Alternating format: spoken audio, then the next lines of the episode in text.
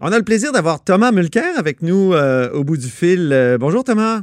Allô Antoine. Donc, euh, je veux revenir hier. Il y a eu un choc entre Trudeau et Mulcair à, à la joute. C'était pas Justin, mais bien Jonathan. Pas, ben comme en 2015, mais comme bien comme en 2019. Tu étais très fâché de la position de Jonathan qui finalement passait l'éponge sur ce que Geneviève Guilbeault a dit hier, c'est-à-dire qu'elle avait congédié personnellement des personnes de son, de son entourage.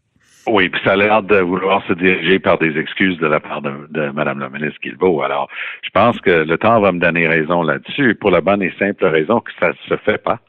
En plus, euh, si vous voulez avoir tout le monde dans votre ministère contre vous, commencez à déblatérer comme ça contre vos plus proches collaborateurs. Écoutez, certaines des personnes qu'elle s'est pété les bretelles d'avoir clairé elle-même en personne étaient des gens avec de tellement d'expérience, ils avaient travaillé avec sept, huit ministres différents de la sécurité publique. Alors, c'est une attitude très cavalière, mais qui trahissait une certaine nervosité de la part de la ministre Guilbeault.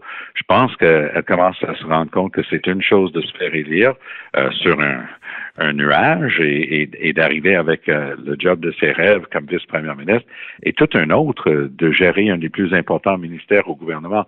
Antoine, j'oserais dire qu'on vit une crise fondamentale de confiance du public dans nos institutions judiciaires.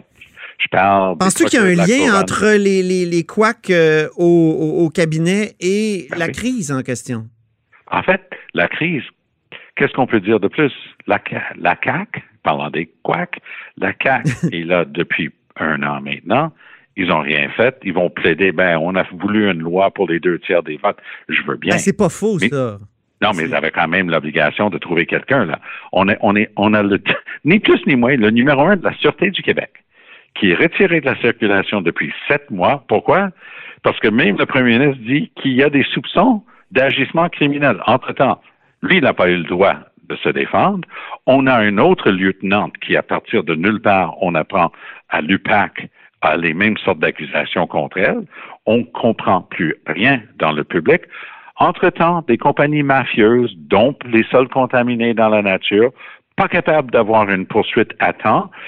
Toutes les poursuites sont lâchées. Des centaines de poursuites contre des gens bien identifiés à la commission Charbonneau sont abandonnés parce qu'on n'est pas capable d'avoir les ressources chez les procureurs de la Cour. Ouais, c'est pas de leur faute. Ça, c'est l'arrêt Jordan, là. Est-ce qu'il n'aurait pas fallu adopter... Non, non, non. C'est pas fallu... Jordan. C'est pas l'arrêt Jordan qui a dit à Philippe Couillard puis à ses ministres de, de la Justice de mettre en grève quasiment en lockout pendant une éternité les procureurs de la couronne. Okay. Euh, je vais vous, j'ai pas besoin de vous faire un dessin. Ce sont, ce sont pas les derniers de classe qui sont les premiers à être sortis pour trouver une sinécure dans le pratique privée. Il manque des ressources, il manque de l'expérience. On, on doit investir dans la justice. C'est le fondement même, Antoine, de notre société démocratique. Et d'avoir une ministre de la Sécurité publique qui joue ça pour la galerie comme elle l'a fait hier, je suis désolé. Moi, je trouve ça impardonnable. Très bien. Ben, on a comme vu le Angry Tom hier. Ah, mais on peut être. Parle-moi euh, du Angry Tom. Sans, être, fâché, sans, être, fâché, on peut être passionné. Oui. moi, j'ai plus de 40 expériences. J'ai plus de 40 ans d'expérience dans des gouvernements. J'ai commencé ma carrière comme avocat au ministère de la Justice du Québec. J'ai le droit de dire qu'on vit une crise de confiance dans notre système. Je pense que tu as raison. Et, et cas après cas, il y a des exemples au Québec où ça ne marche pas. Alors, d'avoir des accusations qui pèsent sur les personnes les plus importantes dans notre service de police, ça sape la morale de beaucoup de gens dans les corps de police qui veulent être respectés avec raison, qui mettent leur vie en danger pour nous autres tous les jours. Et à la place, on a une ministre qui joue ça, comme je dis, comme si c'était une pièce de théâtre. Désolé, c'est pas une pièce de théâtre, c'est la vraie vie. On est dans une démocratie, ce sont nos institutions de base et elle devrait commencer à s'en occuper comme il faut. Parlons, Elisabeth May, parlons fédéral, en fait, parce que demain, ça va être le déclenchement de la campagne fédérale. Oui. Euh, Elisabeth May fait en sorte de ramener la question de l'avortement à l'avant-scène. C'est quasiment comme si elle avait fait exprès de, ramener le dossier de l'avortement. Et euh, oui, alors on, dirait qu'en clairant euh, les gens qui étaient responsables pour le débâcle chez les conservateurs, euh, Madame May est allée les recruter. Parce que rappelez-vous que Andrew Scheer est allé se cacher dans un sous-sol pendant Huit jours. parce qu'il était... Huit jours? Huit jours, qui est une éternité en politique. Il était incapable de répondre. Son équipe a pondu quatre réponses complètement différentes. Il n'y avait plus rien à faire avec cette histoire-là. Et voilà qu'Elizabeth May, on appelle ça en anglais un own bull. Quand au soccer, une, équipe compte dans son propre but, ben c'est ce qu'Elizabeth May a réussi comme prouesse hier. Ah oui, au tennis aussi, il y a la faute directe. ben oui, c'est ça. Tu sais, quand, Serena Williams l'envoie dans le filet ou fait des, doubles fautes. C'est ça. Ah, alors, c'est, Mme May s'est pitchée elle-même dans le filet il y a deux jours dans une entrevue avec Vashi Kapalis de, de CBC sans provocation, à partir de rien, elle commence à parler, elle reste pas avec ses lignes, elle n'est pas disciplinée. Et ça, ça va lui jouer des tours terribles. C'était le tour, là. C'était à Mme May de faire une percée cette fois-ci. Elle avait toutes les chances du monde. Elle est déjà dans les doubles chiffres. Elle dépasse largement les NPD dans plusieurs provinces. Et c'était son opportunité. Et à la place, elle a commencé à parler d'avortement, réouvrir le débat sur l'avortement. Historiquement, elle a déjà dit c'était frivole le droit d'une femme de choisir. Elle en avait contre. Et voilà que c'est en train de lui rattraper.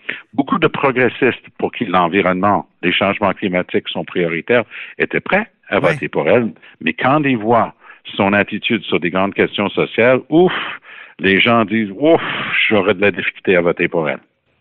Ah, c'est sûr qu'elle a ramené à l'avant-plan. Mais en fait, je pourrais dire, Tom, qu'on est au troisième chef d'un parti fédéral qui a cette position-là, parce que c'était la position de, Justin Trudeau, euh, de dire eh je suis personnellement contre l'avortement et ben, hein? c'est ça, j'impose ça. Voilà. Et il y a juste M. Singh qui est très clair et ce qui est ironique, parce que tout le monde parle du fait que lui porte un symbole religieux, mais les trois autres portent leur religion. Et lui, il n'a jamais été équivoque quant au droit d'une femme de choisir.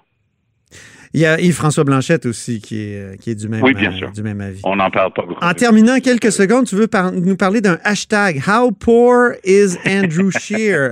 Donc, ça, vous savez ce que c'est, un mot-clic euh, sur Twitter là, avec euh, le, dièse, oui. Alors, le mot-clic se traduit il est pauvre comment, Andrew Shear? Parce que. Monsieur Shear, hier, a commencé à dire, vous savez, moi, je viens d'une vraie famille de la classe moyenne. On n'avait pas tout. J'habitais dans une petite banlieue, puis mes parents ont travaillé dur, trimé dur, ainsi de suite. Alors, les libéraux se moquant un petit peu de lui, a dit, ah oui, donc tu as eu ton héritage de Stephen Harper et tout ça. Sauf que c'est très périlleux pour des libéraux d'évoquer les héritages, parce que c'était pas long avant que les gens, y compris celui qui vous parle, oui. rappelaient gentiment aux libéraux et à M. Trudeau que tout ce qu'il a, lui, il a hérité de son père, y compris euh, sa voiture Mercedes qui vaut plus d'un million de dollars, une voiture de collection. Ah oui, la décapotable, oui. Ben oui, sur laquelle elle vaut plus qu'un million de dollars, sur lequel il aime faire des pauses de yoga. Alors, avant de commencer à jeter des pierres, je checkerai les fenêtres. bon, très bien.